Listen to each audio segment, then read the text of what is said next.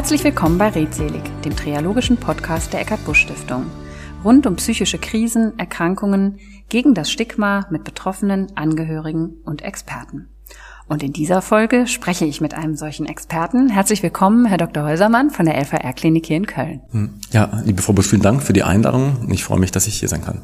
Wir sprechen heute über Demenz, Alzheimer und Co., psychische Erkrankungen im Alter. Und ähm, Sie sind schon oft zu diesem Thema bei, an unserer Seite gewesen, bei Kino zeigt Seele. Ich glaube, sogar dreimal schon waren Sie Experte. Ähm, und das ist immer super gewesen. Sie sind ähm, in der FR-Klinik in Meerheim Facharzt für Psychiatrie, Psychotherapie und Neurologie, Chefarzt der Abteilung Gerontopsychiatrie mit dem Schwerpunkt eben der psychiatrischen Erkrankung des Alters. Und ähm, was das ganz genau ist, können Sie uns ja vielleicht jetzt mal erklären, weil ich glaube, das weiß nicht jeder unserer Zuhörer.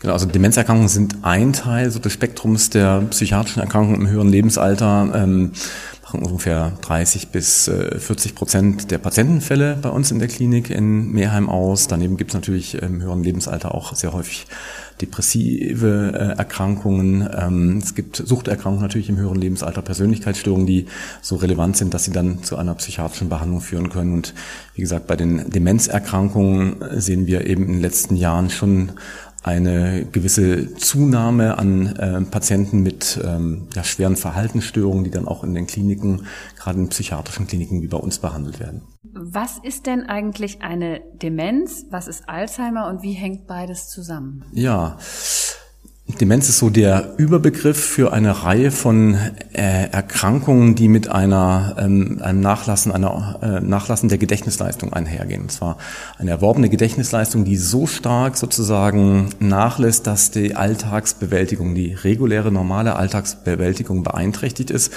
Und äh, in der kognitiven Testung, also bei der Untersuchung der Gedächtnisfunktion, lässt sich eben diese Gedächtnisleistungseinbuße auch objektivieren. Also eine objektivierbare Gedächtnisbeeinträchtigung mit Alltagsrelevanz. Das ist eine Demenz. Und wenn man dann ähm, schaut, da gibt es eben häufige und weniger häufige Demenzformen. Die Alzheimer-Erkrankung ist eine sogenannte neurodegenerative, also durch den Abbau von Nervenzellen bedingte Demenzerkrankung. Das ist die häufigste Form der Demenzerkrankung. Ähm, woran würde ich das denn merken? Also sowohl bei mir selber, denn es gibt ja auch solche mhm. Erkrankungen auch in einem die müssen ja nicht erst mit über 70 oder 80 beginnen. Da war, kann ich mich gut erinnern, dass wir mal einen Film zu dem Thema mhm. hatten, Still Alice. Ähm, und was muss ich unternehmen? Denn ich meine, auch ich verschussel natürlich mal was oder habe die Tage, wo ich denke, oh Gott, äh, was ist das? Ich erlebe das auch im äh, mal im Familien- oder Freundeskreis, dass ältere Menschen sagen, ja, ich bin da so schusselig geworden. Was ist denn noch gesunder Alltagsschussel, der durchaus altersgerecht ist? Und was ist mehr? Wann muss ich mir Gedanken machen?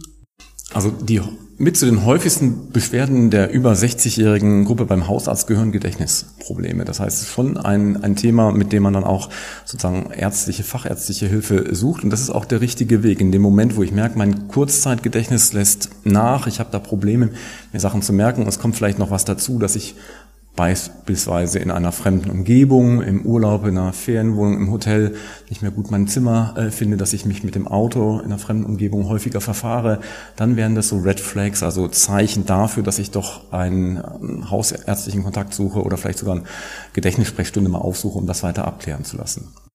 Das ist ja schon so ein bisschen die Antwort auf die Frage, wohin wende ich mich? Mhm. Was ist denn eine Gedächtnissprechstunde? Gibt es das bei Ihnen? Gibt es das auch bei Hausärzten oder niedergelassenen Ärzten? Genau, also spezialisierte Gedächtnissprechstunden gibt es in der Regel äh, an Universitätskliniken, oft in äh, Kooperation zwischen neurologischen, geriatrischen, psychiatrischen Kliniken, gibt es aber auch in Köln an der Uniklinik eine große Gedächtnissprechstunde, ähm, die eben aus der Psychiatrie im Wesentlichen betrieben wird. Wir haben in den psychiatrischen Kliniken auch Gedächtnissprechstunden. Also in der Regel sind es neurologische oder psychiatrische Kliniken, die das anbieten mit einem Konzept, was eben über die medizinische Diagnostik da werden wir sicher auch nochmal drauf zu sprechen kommen, hinausgeht, eben eine Betreuung auch anbietet, der Angehörigen, ähm, äh, sozialdienstliche Hilfen auch anbietet. Das gehört auch mit zu den Leistungen einer Gedächtnissprechstunde. Okay, das heißt also, das ist erstmal ambulant und wenn ich diesen Verdacht habe, würde ich mich dahin wenden und dann wird eben erstmal eine Testung vorgenommen. Genau, dann wird ein Gespräch ähm, mit einem Arzt in der Regel durchgeführt. Es gibt äh,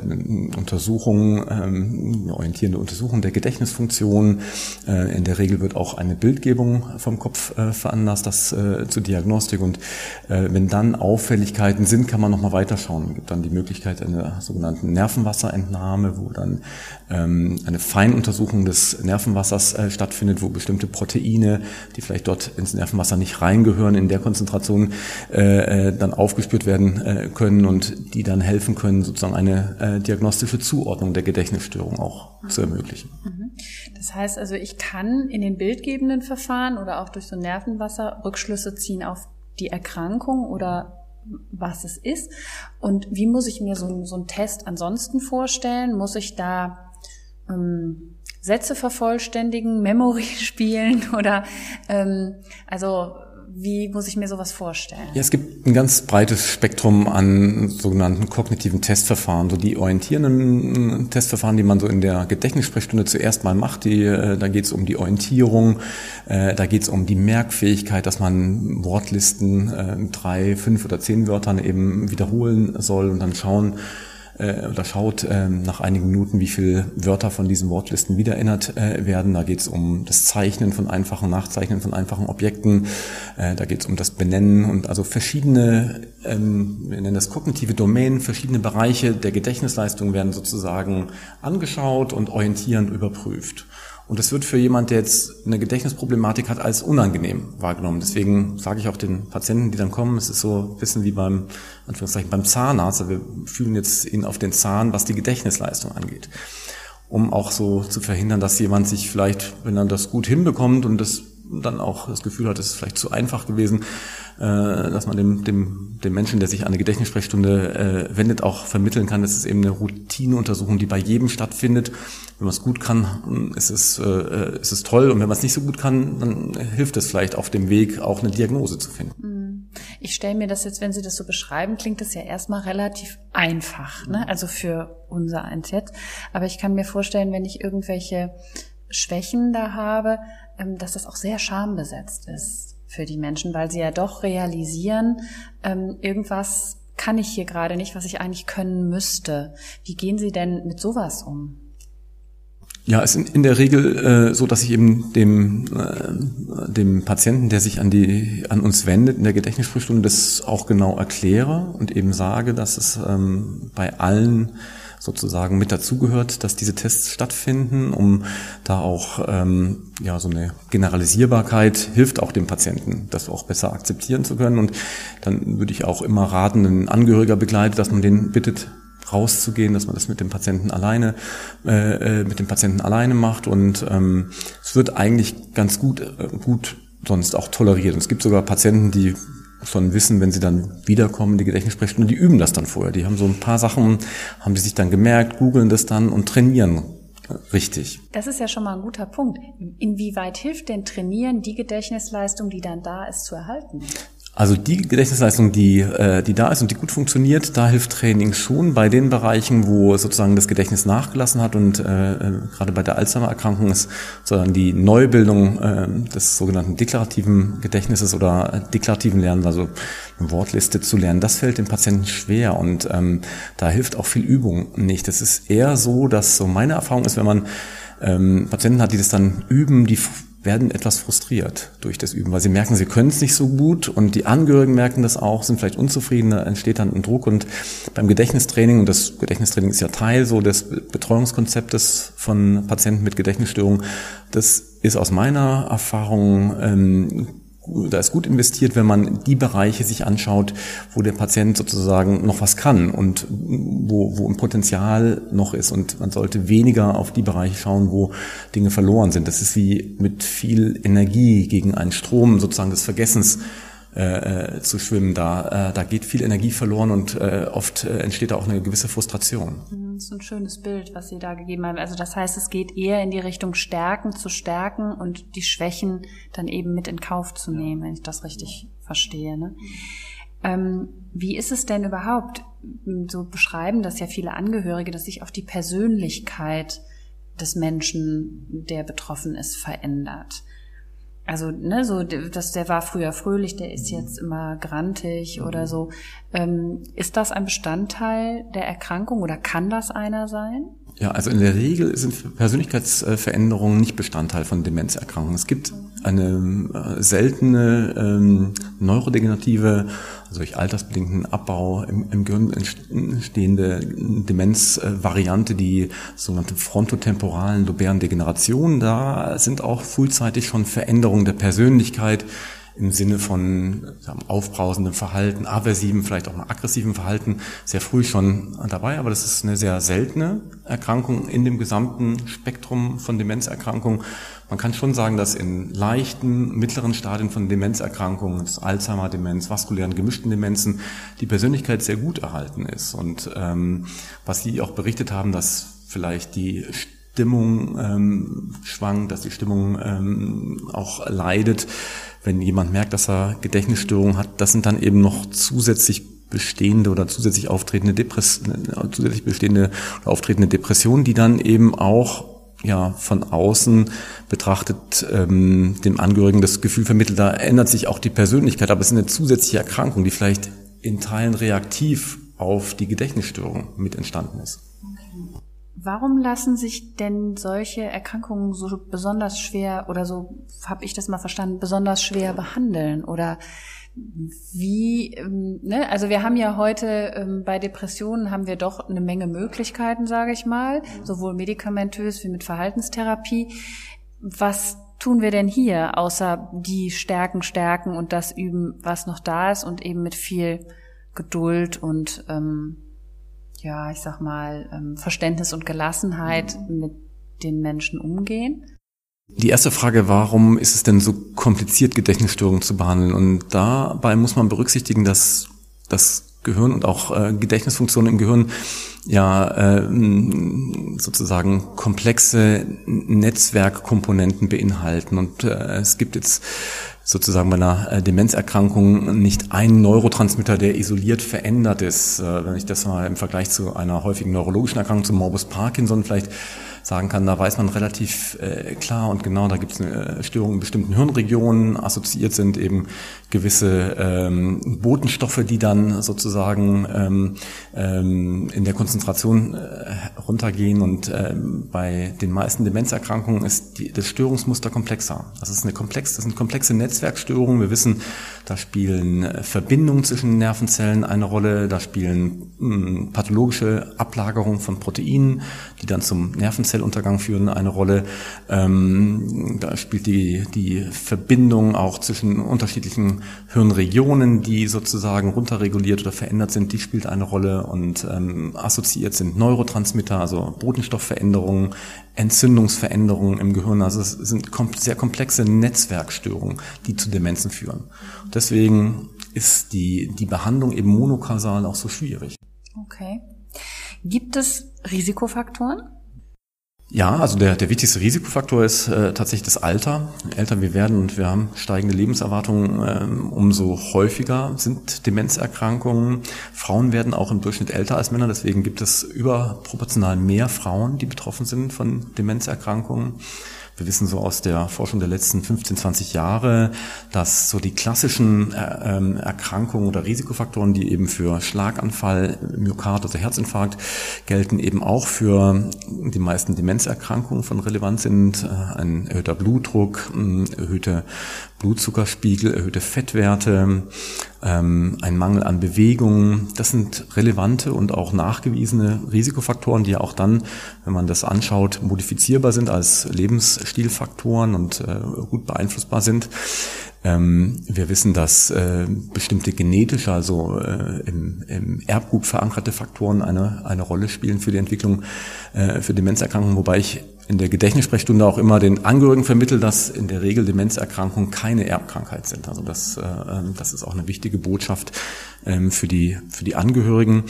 Ja, Mangel, wie gesagt, Mangel an Bewegung, Mangel an sozialer Interaktion. Wir wissen, dass äh, das ähm, ganz wichtig ist für das Gedächtnis und das Gedächtnis sozusagen in Form zu behalten, ist die soziale Reziprozität. Das heißt, die soziale Interaktion mit Menschen hilft, die Gedächtnisleistung möglichst lange ähm, sozusagen ja, intakt zu erhalten.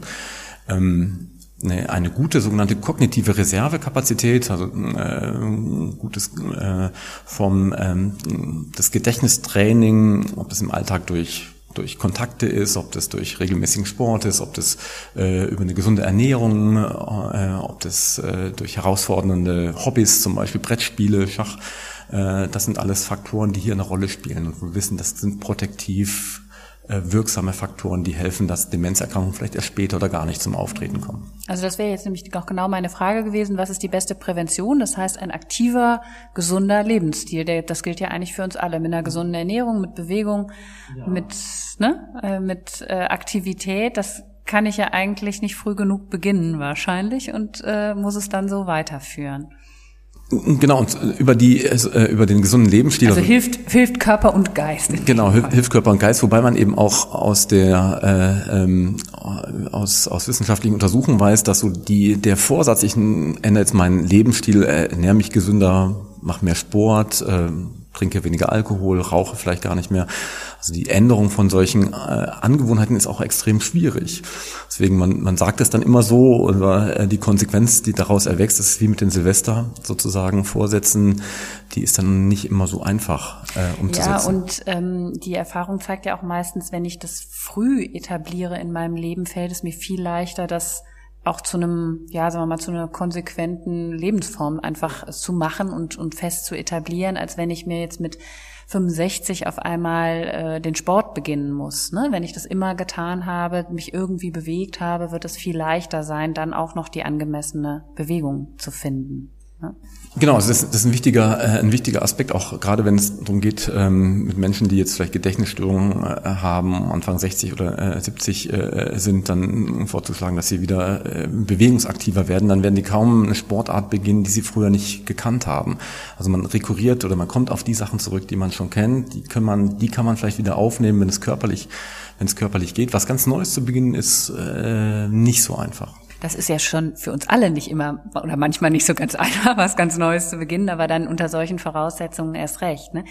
Wie ist denn eigentlich die Prognose, wenn jetzt eine solche Diagnose gestellt wird? Können Sie heute mit der Medizin ähm, im Prinzip sagen, wir können diesen Zustand wie in einem Freeze zumindest noch über eine lange Zeit erhalten. Das ist ja, glaube ich, für die Patienten, auch für die Angehörigen ganz wichtig zu sagen, haben, können wir einfach noch gut interagieren äh, mit unserem Vater, Mutter, Großmutter.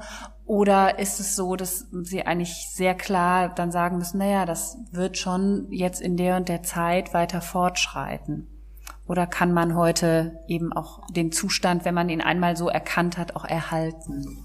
Ja, also die, die, die Prognose in, für den einzelnen Patienten so ähm, nach, nach Vorstellung der Gedächtnissprechstunde zu erstellen, ist extrem schwierig. Es ist eine häufige Frage und ähm, es gibt auch keine Standardantwort darauf, weil es so unterschiedliche Verläufe von Demenzerkrankungen gibt. Wenn man viele hundert äh, Patienten vergleicht, dann gibt es eben Patienten, bei denen es relativ rasch voranschreitet, innerhalb weniger Jahre sozusagen zu einem schweren demenziellen Syndrom führt. Es gibt äh, Patienten, habe ich auch äh, gehabt, die über 15, 20 Jahre äh, äh, zu mir in die Behandlung oder in Gedächtnissprechstunden kommen und dann äh, auch lange Phasen haben der Stabilität. Und das hängt eben von vielen Faktoren ab, äh, Faktoren, die was mit der Behandlung zu tun mm, haben. Also wir wissen heute, dass eine symptomatische medikamentöse Therapie, die auch aktuell möglich ist, dass die schon hilft, so ein bis zwei Jahre äh, an Stabilität zu gewinnen. Und wir haben jetzt in den USA einen Antikörper äh, in der Zulassung oder der Zulassung äh, bekommen hat, der auch das ein, ein Protein sozusagen entfernt aus dem Gehirn, was äh, mit in, den, äh, in die Kaskade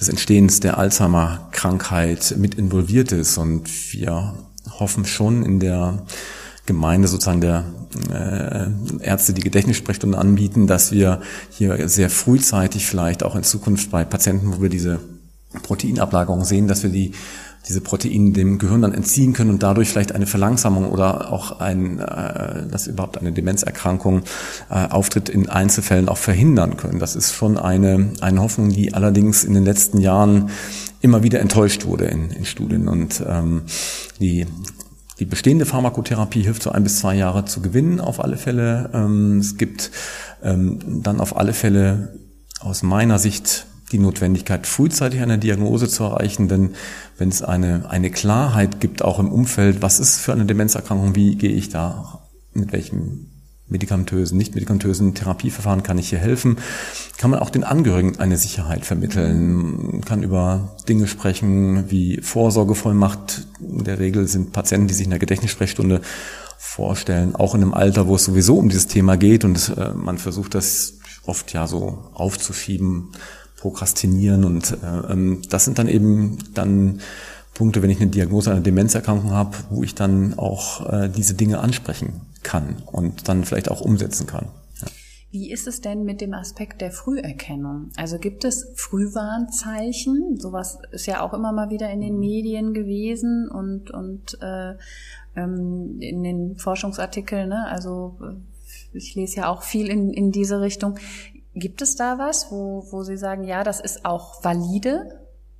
Ja, also die, es gibt ähm, auf der Ebene, wenn man diese kognitiven, also die Gedächtnistests durchführt, gibt es äh, schon sehr, ähm, ja, sehr sen sensitive Tests, mit denen man frühzeitig auch Gedächtnisbeeinträchtigungen ähm, nachweisen kann. Es gibt ähm, in der persönlichen Wahrnehmung eben über die Störung so der Kurzzeitgedächtnisleistung hinaus eben Probleme im Bezug auf das Zurechtkommen in einer fremden Umgebung. Das ist relativ typisch gerade für die Alzheimer-Erkrankung, weil die Region, die frühzeitig betroffen ist bei der Alzheimer-Krankheit, der sogenannte Hippocampus, der ist auch involviert in der ähm, Navigation in einer neuen Umgebung. Das bedeutet, wer jetzt eben beispielsweise in einem, äh, in einem Hotel, wo er vielleicht zum ersten Mal ist, dann das Zimmer nicht, nicht gut findet, wiederholt nicht gut findet oder sich da dann verläuft in einer fremden Umgebung, das wären so Zeichen auch, äh, wo Familienmitglieder äh, vielleicht auch jemand an die Hand nehmen können und in eine Gedächtnissprechstunde mitnehmen können. Also das, das sind so Anzeichen, bei denen man auf jeden Fall mal hellhörig werden soll. Wo man, genau, wo man also aufpassen sollte. Zumindest mal abklären. Mhm, ja. Ähm, wir hatten ähm, vorhin mal äh, das Thema angesprochen, auch Depression. Mhm. Ähm, und äh, vielleicht sagen Sie noch mal was zu der Häufigkeitsverteilung. Also wir ähm, verbinden ja jetzt immer mit psychischen Erkrankungen des Alters automatisch die Demenz und Alzheimer, aber ähm, wie ich von Ihnen vorhin gelernt habe, ist die Depression eigentlich noch viel häufiger. Populationsepidemiologische äh, Untersuchungen zeigen schon, dass Depressionen mit die häufigsten psychiatrischen Erkrankungen im höheren Lebensalter sind. Und sie sind auf alle Fälle nicht seltener als im jüngeren Lebensalter. Es ist die Frage so der Wahrnehmung auch und vielleicht der Behandlungsbereitschaft von Patienten, älteren Patienten in den letzten 15, 20 Jahren, finde ich, hat das ähm, der Blick so auf Depressionen, auch in der Altersgruppe, sage ich mal, die über 70-Jährigen, hat sich auch verändert. Also es gibt eine höhere Bereitschaft, sich da auch helfen zu lassen und ähm, auch der, der Blick auf das Älterwerden, finde ich, ist differenzierter geworden in den letzten Jahren und ähm, Depressionen sind eben nicht Bestandteil des normalen Älterwerdens, sondern im Gegenteil äh, nehmen unheimlich viel Lebensqualität ähm, äh, in diesem, aus diesem Prozess des, des Älterwerdens eben raus und ähm, eine adäquate Behandlung von Depressionen hilft eben auch die Lebensqualität zu verbessern. Und ähm, jetzt aus dem Blick so einer, einer psychiatrischen äh, Klinik ähm, kann man schon sagen, dass eben gerade schwere Depressionen und Demenzerkrankungen in etwa ähm, gleich häufig bei uns auftreten, also im psychiatrischen Behandlungsalltag. Ja. Und ähm, im Alltag von, von Hausärzten ist es sicherlich so, dass da leichtere depressive Erkrankungen bei älteren Menschen häufig sind, vielleicht auch nicht immer so adressiert oder erkannt werden, ne, weil sie sich anders äußern in der, äh, von den Symptomen her, sind oft eben auch Gedächtnisstörungen, Konzentrationsprobleme mit dabei, körperliche Beschwerden wie Schmerzen. Ja, vielleicht, kann, äh, vielleicht drückt der Patient das auch nicht mehr so differenziert aus, wie es ihm geht, ne? wie ein junger Patient, der dann seine Stimmungsveränderungen mehr bemerkt. Ja, oder vielleicht, vielleicht bemerkt er auch andere Sachen als der jüngere Patient. Also wie gesagt, Gedächtnisprobleme sind häufiger äh, ein, ein Initialsymptom bei äh, Depressionen im höheren Lebensalter, Konzentrationsprobleme, Schmerzen, gastrointestinale Probleme, so ein Aufstoßen. Also es ist, es ist körperlicher, gefärbter, die Symptomatik als bei jüngeren Patienten. Und das führt eben dazu, dass der Hausarzt an den ich mich wende oder die Umgebung sagt, ja, jetzt müssen wir erst eine Magenspiegelung machen, wir müssen erst das abklären. Und der, der Weg bis man die Diagnose einer Depression im Alter dann, dann stellt, ist vielleicht ein weiterer. Mit dem, Risiko, mit dem Risiko, dass es dann mehr sozusagen, äh, dass es dann vielleicht hartnäckiger auch die Erkrankung ist, weil sie länger nicht erkannt war. Mhm. Wie muss ich mir denn eine Behandlung bei Ihnen stationär vorstellen, wenn jetzt ein Patient mit ähm, einer Demenz, einem, einem Alzheimer kommt? Bleiben die bei Ihnen? Ähm, sind die ein paar Wochen da.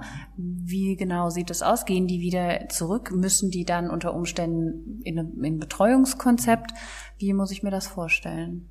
Also es gibt ein weites Spektrum an Behandlungsoptionen. Der äh, Regelfall ist, wenn sich jemand in der Gedächtnissprechstunde äh, vorstellt und wir haben einen begründeten Verdacht auf das Vorliegen einer Demenzerkrankung, dann würden wir auch eine kurze stationäre äh, Aufnahme machen, um diese Nervenwasserentnahme, diese Lumbalpunktion durchzuführen, eben um eine Feinuntersuchung und Zuordnung, auch diagnostische Zuordnung zu erreichen, vielleicht etwas differenziertere neuropsychologische Testverfahren auch im stationären Rahmen zu machen und auch bei der Bildgebung etwas, sage ich mal, evaluiertere, äh, tiefgehendere Bildgebungsverfahren einzusetzen. Dann ist es eher in der Regel ein Aufenthalt von wenigen Tagen kommt jetzt ein Patient mit einer vorangeschrittenen Demenzerkrankung zu uns, der vielleicht weglaufgefährdet ist, der in der Häuslichkeit durch den Verlust von Angehörigen Betreuungsproblem hat, wo auch medizinisch vielleicht auch Bluthochdruck noch zu behandeln ist, wo ein Schlaganfall übersehen wurde, Diabetes eingestellt werden muss, das sind so die, die klassischen Dinge, äh, dann gibt es durchaus auch ähm, länger dauernde Aufenthalte bei uns.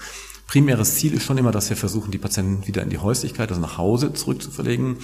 Ähm, aus verschiedenen Gründen. Ich bin persönlich auch der Überzeugung, dass die Lebensqualität in den meisten Fällen, nicht immer, aber in den meisten Fällen doch höher ist, wenn man zu Hause lebt. Und äh, es hat auch, äh, äh, also bei den meisten Patienten, die man fragt, gibt es auch diesen Wunsch, Rückkehr in die Häuslichkeit. Es kann eine Illusion mal sein, wenn, wenn eine Demenzerkrankung sehr vorangeschritten ist und immer wieder Weglauftendenzen da sind und auch Hilfen nicht angenommen werden. Das kann eine Illusion sein, aber in der Regel kriegen wir das auch wieder hin.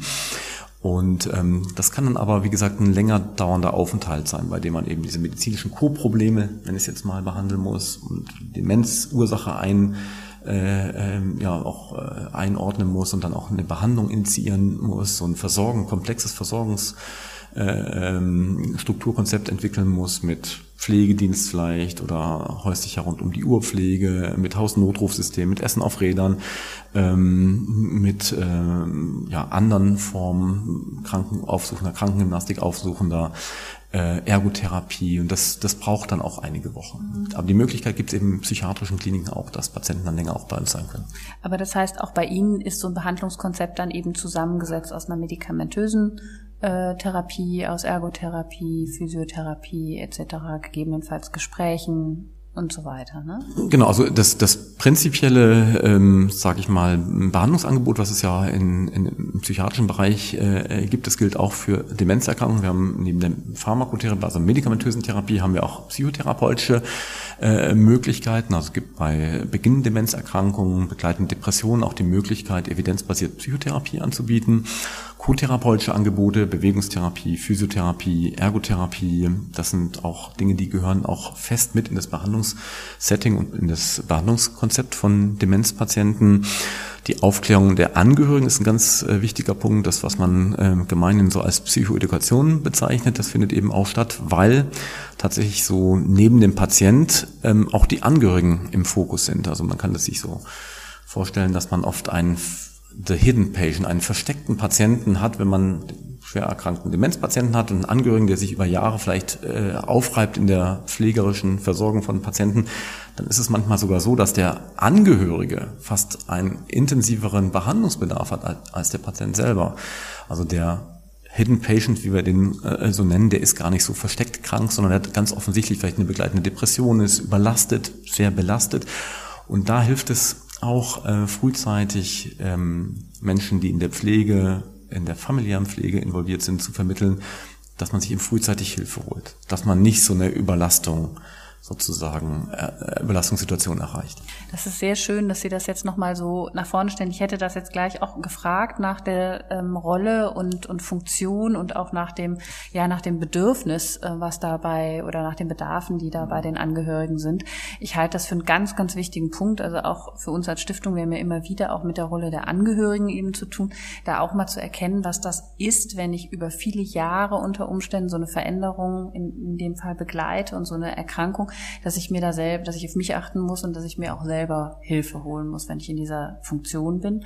Und ähm, dass auch das nicht schambesetzt sein darf, sondern dass ich damit nach, nach draußen gehen muss und äh, da auch nachfragen darf. Ne?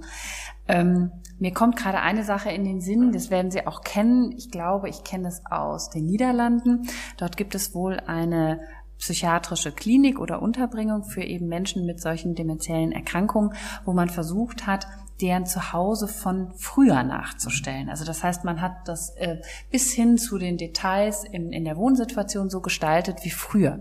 Vielleicht können Sie da noch mal ein bisschen was zu sagen. Ich meine, es leuchtet sofort ein, das kennen Sie wahrscheinlich besser, aber es ist ja erstmal, man muss ein bisschen schmunzeln, aber so wie Anno dazu mal. Aber was, wie, wie erklärt man das dann quasi medizinisch? Ja, so, so ein Biogra das nennt man einen biografieorientierten Behandlungsansatz, in dem man sozusagen über, also sowohl im Bereich Gedächtnistraining als auch im Milieu therapeutischen Bereich, also wie man zum Beispiel Pflegeheime oder Wohneinrichtungen, bei uns gibt es ein Erinnerungszimmer, das ist aus einer äh, Wohnungsauflösung einer äh, älteren Dame sozusagen äh, entstanden. Da stehen dann Sachen aus den 50er, 60er Jahren drin, altes Radio, ein altes Sofa und eben schöne Bilder aus dieser, aus dieser Zeit. Und, äh, was man da schon ähm, eben erreicht ist, dass der Teil des Gedächtnisses, den man als biografisches Gedächtnis äh, äh, bezeichnet, der relativ gut erhalten ist bei den meisten Demenzformen, dass der besonders angesprochen wird und dass Erinnerungen da sozusagen ja auch äh, äh, leichter zum Tragen kommen, dass vielleicht auch Lieder, Tanzen, Singen, das sind, das sind so Aspekte, die eben aus äh, aus einem milieutherapeutischen Ansatz eben besonders stark nochmal gefördert äh, werden. Und ähm, deswegen ähm, ist das eben, finde ich, auch ein, ein, interessanter Ansatz. Wobei man eben sagen muss, in den Niederlanden ähm, diese Demenzdörfer, wo, wo dann eben die, und die Umgebung, äh, die Zeit so ein bisschen nachgebaut wird. Das ist in Deutschland ja durchaus umstritten und gerade in, in Nordrhein-Westfalen gibt es eben auch äh, Stimmen, die dann sagen, ja, wir lassen Sie uns doch versuchen, in, in unserem Viertel, in unserem Fädel ein, eine Akzeptanz für Demenzerkrankungen zu finden und die nicht in einen Bereich sozusagen zu separieren, wo die dann zwar vielleicht äh, äh eine Umgebung haben wie vor 50, 60 Jahren, aber eben für sich alleine wohnen und ähm, ja, das ist also es hat beides Berechtigungen, finde ich. Also es gibt äh, Patienten, die eher so einen biografieorientierten Ansatz auf den ansprechen und es gibt eben Menschen, die sind viel besser aufgehoben, wenn sie in der eigenen Wohnumgebung bleiben und wenn, wenn man eben auch Kindern zum Beispiel beibringt äh, und auch äh, jungen Menschen beibringt, äh, wie man wie man vielleicht jemand anspricht, der im Alter irgendwo äh, ähm, Probleme hat, äh, über eine Straße zu gehen oder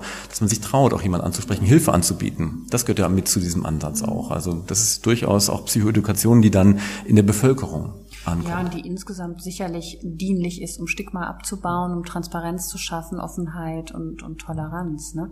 Aber da sind wir an einem Punkt, das hat ja sicherlich jeder von uns auch schon mal, sei es dann in den Filmen, die wir ja gemeinsam besprochen haben, schon mal erlebt. Aber wie gehe ich denn richtig damit um, wenn zum Beispiel immer wieder die gleichen Geschichten, die ganz gleichen alten Geschichten erzählt werden, aber die anderen immer wieder durcheinander geworfen werden? Greift man da als Angehöriger korrigierend ein? Hört man darüber weg? Ähm, ne? Also was ist, was ist, was würden Sie empfehlen? Was ist da die, die richtige die richtige. Oder gibt es eine richtige? Nee, gibt es, glaube ich, gibt es, glaube ich, nicht. Das hängt so auch von dem emotionalen, von der emotionalen Bindung, die man zu der Person hat, vielleicht auch ab, wenn man dann korrigierend, oberlehrerhaft eingreift, ist es vielleicht mm, eher nicht so schön, genau für den Patienten und ähm, glaube, da gibt's kein, äh, da gibt's kein allgemeingültiges äh, Rezept, aber ich, ich glaube äh, schon, dass so das Wissen darum, dass das eben wiederkommen, wiederholt sozusagen Erinnerungen und äh, Geschichten erzählt werden und dann eine gewisse Toleranz und mit Humor geht's auch auf alle Fälle besser. Also Humor ist ein ganz guter Weg, auch äh, ähm, ja nicht nur äh, Sachen zu ertragen, sondern eben auch einen, einen, Zugang zu solchen Verhaltensweisen oder Erinnerungen zu finden. Ja, nichts ist verbindender, glaube ich, in dem Moment, als mal zusammen zu lachen. Zu lachen, ne? genau. Also, und, um da so ein bisschen Leichtigkeit reinzubringen, ne? denn ähm, damit ist man ja durchaus erreichbar.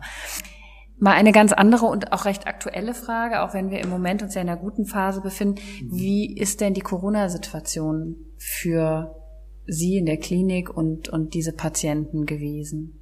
Ja, die ähm, ja, ältere Patienten, ähm, vor allem ältere Patienten mit Demenzerkrankungen, egal ob sie in der Häuslichkeit oder in Heim leben, haben schon in den letzten anderthalb Jahren eine schwierige Zeit äh, gehabt. Das Risiko für schwere Verläufe ist groß. Es gab äh, viele Ausbrüche in Heimen, auch in Kliniken, viele Todesfälle in der äh, Patientenpopulation der, sag ich mal, über 70-Jährigen und ähm, ja auch viel Angst. Also die, die Impfung hat da ähm, so die sozialen Kontakte doch deutlich erleichtert wieder. Ich sehe jetzt in den Heimen, wenn ich Hausbesuche oder äh, Heimbesuche mache und dort Patienten sehe, dass da die Bewegungsfreiheit enorm zugenommen hat und auch äh, so soziale Interaktionen, was ja sonst wirklich über Monate im Winter jetzt nur hinter mit, mit Abstand und hinter Scheiben möglich war, dass das sozusagen auch äh, beide Seiten aufleben ist, sowohl die, die älteren Menschen, die in den Heimen sind oder äh, zu Hause sind, aber eben auch die Angehörigen äh, enorm erleichtert, dass sie sehen, ja, mein Vater, meine Mutter, mein Schwiegervater, meine Schwiegermutter sind noch da und denen geht's gut und die sind jetzt vielleicht geschützt durch die durch die Impfung und ähm, also ich glaube ich glaube, dass ähm, dass für die die älteren Menschen, das war ein, eine schwere Zeit gewesen. Gekennzeichnet durch Angst, soziale Isolation. Ähm, das darf man äh, sozusagen auch gar nicht vergleichen jetzt mit der Situation, finde ich, von, von jüngeren Menschen, die, die anders war. Es wurde ja immer gesagt, jetzt äh, die, die Jüngeren haben, haben auch, auch so stark gelitten. Das stimmt sicherlich auch, aber es ist ein anderes. Also äh, wenn man Todesangst hat, ist eben doch ein Aspekt, ähm, den darf man nicht unterschätzen. Ne? Das, das hatten, es hatten viele Menschen wirklich Angst um ihr Leben, viele mhm. ältere Menschen. Ja, und auch über einen langen Zeitraum. Ne? Und wir haben ja eben gesagt, was sind auch wichtige Faktoren? Da gehört eben auch die Interaktion mhm. dazu. Auch mal das, äh, ja, ich sag mal, uns allen hat die Umarmung gefehlt. Also wenn so existenzielle Dinge dann für die Menschen, die ohnehin schon alleine dort leben, über so einen langen Zeitraum fehlen, ich glaube, das ist ne, ähm, und gebe ich ihm vollkommen recht, das können wir nicht mit der Situation der Kinder, die es auch schwer haben, Kinder und Jugendlichen, die irgendwie gefühlt ein, zwei Jahre verloren haben ihrer Jugend, ne, ähm, nicht vergleichen. Aber ähm, hoffen wir mal, dass wir den größten Schritt gegangen sind und ähm, uns jetzt besseren Zeiten da ähm, zuwenden, zuwenden können ja, und sich ja. die ähm, langsam entwickeln. Sie sprachen ja eben schon mal an, äh, wie so die Verteilung ist, dass wir immer älter werden. Heißt das denn auch, dass wir zunehmend in Zukunft immer mehr Demenzerkrankungen haben werden und sehen werden? Ja, ist interessant. Die ähm, so die die theoretische äh, Schlussfolgerung aus einer steigenden Lebenserwartung wäre eigentlich, wenn Alter ja als wichtigster Risikofaktor oder eine besonders herausgehobene Rolle spielt, dass wir auch immer mehr Demenzerkrankungen sehen werden und die sag mal so, die epidemiologischen Untersuchungen der letzten Jahre haben eigentlich interessanterweise gezeigt, dass es nicht so ist. Also wir sehen zwar natürlich Demenzerkrankungen äh, insgesamt zunehmen, aber nicht in dem Maß, wie wir älter werden. Das heißt, äh, es scheint andere Faktoren, die das äh, zu geben, die das sozusagen auch äh, beeinflussen. Da mag äh, gesunde Ernährung eine Rolle spielen, da mag vielleicht die frühe auch äh, diagnostische Zugänge eine, eine, eine Rolle spielen. Ähm, also wir sehen nicht den vorausberechneten, antizipierten Anstieg an Demenzerkrankungen, obgleich eben, wie gesagt, Alter der, der wichtigste Risikofaktor für Demenzerkrankungen mhm. ist. Ja. Aber Sie sprachen es gerade nochmal an, das wäre nämlich auch noch eine ganz wichtige Frage zusätzlich dazu gewesen. Das geht ja auch Hand in Hand wiederum mit dem medizinischen Fortschritt. Das heißt, ne, da passiert ja, während wir älter werden, auch viel im medizinischen Fortschritt. Also gibt es auch mehr Lösungsmöglichkeiten oder mehr Ansätze oder ähm, äh, Therapieformen, ähm, die denkbar sind. Ne? Genau, in dem, in dem Bereich der medikamentösen Therapien muss man sagen, leider gab es 15, 20 Jahre fast jetzt keine äh, neuen Medikamente, die zugelassen worden sind. Also da hat sich in, in dem Bereich von Demenzerkrankungen relativ wenig getan. Wenn man, äh, also man hofft ja doch, dass man auch Alterungsprozesse insgesamt vielleicht verlangsamen kann. Und Lebensstil, wir haben darüber gesprochen, Lebensstil, sage ich mal, äh, modulierende Faktoren können da eine Rolle spielen, aber wenn man Alterungsprozesse insgesamt auffällt, das würde, äh, oder wenn man Wege finden würde, medikamentös oder wodurch auch immer Alterungsprozesse positiv zu beeinflussen, dann hätte man wahrscheinlich auch einen guten Ansatzpunkt, äh, die meisten Formen von Demenzerkrankungen, die ja durch ein vorzeitiges Altern von Nervenzellen sozusagen zustande kommen, da auch äh, einen, einen besseren therapeutischen Zugang zu bekommen. Also aktuell ist das aber nicht absehbar und hm, wir haben zwar eine steigende Lebenserwartung, aber wir müssen auch damit rechnen, dass eben ein Aspekt des oder ein, ein Teil des Preises, den wir dafür zahlen, dass wir älter werden, eben sein kann, dass wir auch ähm, Gedächtnisstörungen im höheren Lebensalter entwickeln können. Ja, oder wenn sie das, wenn man das so ganz allgemein mal sieht, ne, dass der Traum der Menschheit ist, Altern aufhalten zu können. Äh, ne? äh, auf der anderen Seite, wollen wir das wirklich, äh, muss man dann mal fragen. Und äh, aber natürlich wäre es schön, ähm, bei guter Gesundheit ähm, dieses hohe Alter zu erreichen und somit zumindest da einige ähm, Maßnahmen zu finden, die, die da gut greifen. Ja, ich komme noch mal so zum Ende oder fass mal so zusammen, was ich für mich mitgenommen habe, was ich auch sehr wichtig finde, ist, ähm, gesunder Lebensstil ist die beste Prävention, die wir haben. Ne? Ähm, aber auch wachsam sein, wenn wir so die ersten Veränderungen bemerken, bei uns selbst, aber eben auch in unserem angehörigen Umfeld. Ne? Und ähm, es gibt ja doch eine Menge Stellen, Sie sprachen die Gedächtnisambulanzen an oder so, an die man sich dann im ersten Schritt auch mal wenden kann und wo auch viele Dinge und viele Schritte dann mit einem gemeinsam gegangen werden. Also bis hierher mal vielen Dank ähm, für diese Impulse. Wir fragen ja unsere Gäste auch immer, was denn ihr persönlicher Tipp für ihre seelische Gesundheit ist und ihre die Erhaltung ihrer seelischen Gesundheit. Wie halten Sie es denn damit? Also ich, ich glaube, ähm, also für mich sind soziale Kontakte äh, ganz wichtig. Äh, ähm, Sport ist ein, ein ganz wichtiger ähm, Bestandteil und ähm, ja, das äh, Dinge mit Humor nehmen zu können, das hilft halt auch ähm, so schwierige Zeiten, wie sie jetzt schon in den Kliniken äh, in den letzten, sag ich mal, 12, 14 Monaten auch waren. Das hilft das dann auch ganz äh, einigermaßen gut zu überstehen. Genau. Schön. Dann ähm, auf eine gute Sportrunde und schöne soziale Kontakte. Lieber Herr Dr. Häusermann, ich bedanke mich ganz herzlich für das Gespräch. Ich habe viel gelernt heute nochmal über ähm, die psychischen Erkrankungen des Alters. Im nächsten Podcast spreche ich mit Verena de Verge. Sie ist unser Gast, sie ist Kunsttherapeutin, Heilpraktikerin Psychotherapie und ich spreche mit ihr darüber, was Kunst vermag in Therapie und auf dem Weg zu sich selbst und der Heilung. Vielen Dank fürs Zuhören und bis nächstes Mal bei Redselig.